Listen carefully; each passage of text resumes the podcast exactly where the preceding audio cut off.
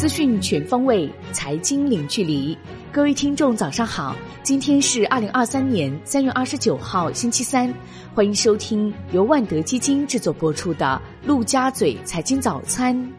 首先来关注热点聚焦：阿里巴巴宣布进行组织和治理结构改革，将设立云智能、淘宝天猫商业、本地生活、菜鸟、国际数字商业。大文娱等六大业务集团和多家业务公司，由各自的首席执行官和董事会独立管理。除了淘宝天猫商业集团未来仍将继续由阿里巴巴集团全资拥有外，每个业务集团都将有独立融资并寻求单独上市的可能性。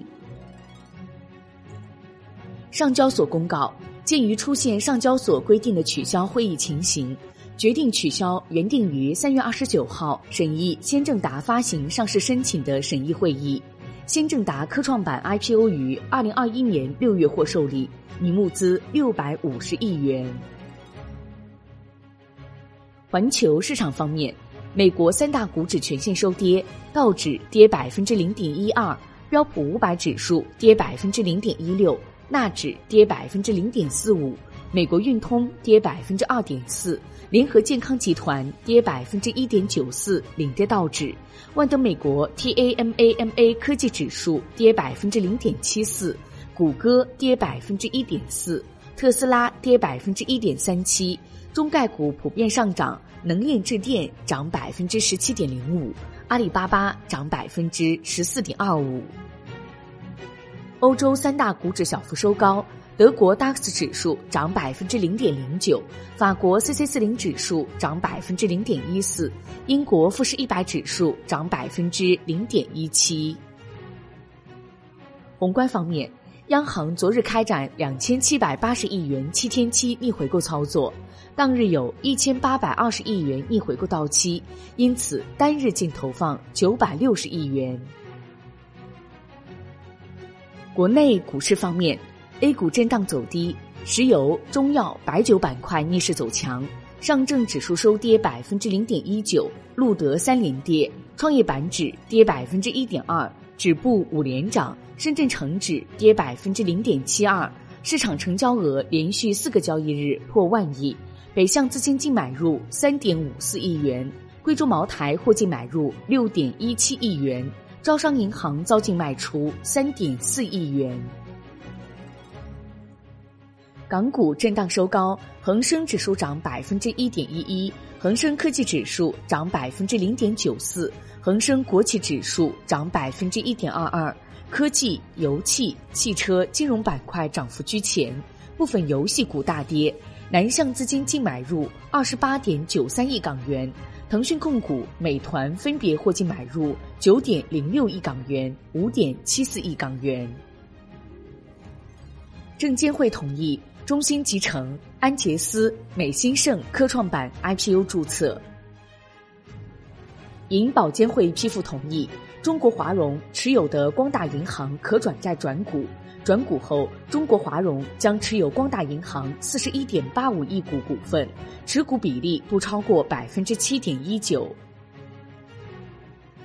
中芯国际披露年报。二零二二年净利润一百二十一点三三亿元，同比增长百分之十三；营收四百九十五亿元，同比增长百分之三十九；毛利率增长到百分之三十八，均创历史新高。预计二零二三年营收同比降幅为低十位数，毛利率在百分之二十左右。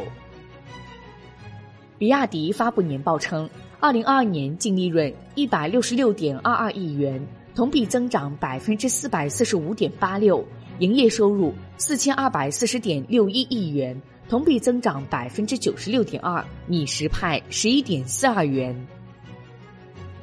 关注楼市方面，厦门限购限售政策有所调整，其中厦门户籍的单身人士可购买第二套住房，二孩以上家庭可购买第三套住房。限售政策由之前的取得不动产权证日期之日起两年限售改为网签之日起两年限售。产业方面，第八批国家组织药品集中采购将于今天在海南陵水开标，涉及四十个大品种，覆盖抗感染、肝素类。抗血栓、高血压等领域，其中肝素类产品首次被纳入。自然资源部等三部门联合发布通知称，在严格保护生态前提下，鼓励在沙漠、戈壁、荒漠等区域选址建设大型光伏基地。海外方面，英国央行行长贝利表示，近期金融市场的动荡可能成为英国经济的不利因素，并可能对下一次利率决议产生影响。有证据表明，金融环境正在收紧。美国三月大企业联合会消费者信心指数意外回升至一百零四点二，预期为下降至一百零一。国际股市方面，法国金融检查部门正在搜查五家大型银行，以调查税务欺诈和洗钱指控，其中包括法国兴业银行。有报道称，此次调查还涉及汇丰控股、法国巴黎银行。法国外贸银行和法巴银行旗下证券部门。迪士尼即将开启裁员，首轮裁员预计七千人，更大规模的第二轮裁员将在四月份，最后一批被裁员工将在夏季之前收到通知。同时，迪士尼将取消其元宇宙部门。商品方面。美国与日本就锂、钴和镍等在制造电动汽车电池时的关键矿物质达成贸易协议。俄罗斯政府高级官员称，俄罗斯已经成功将受西方制裁影响的石油出口全部转向友好国家，其中对印度的石油出口额去年增加约二十二倍。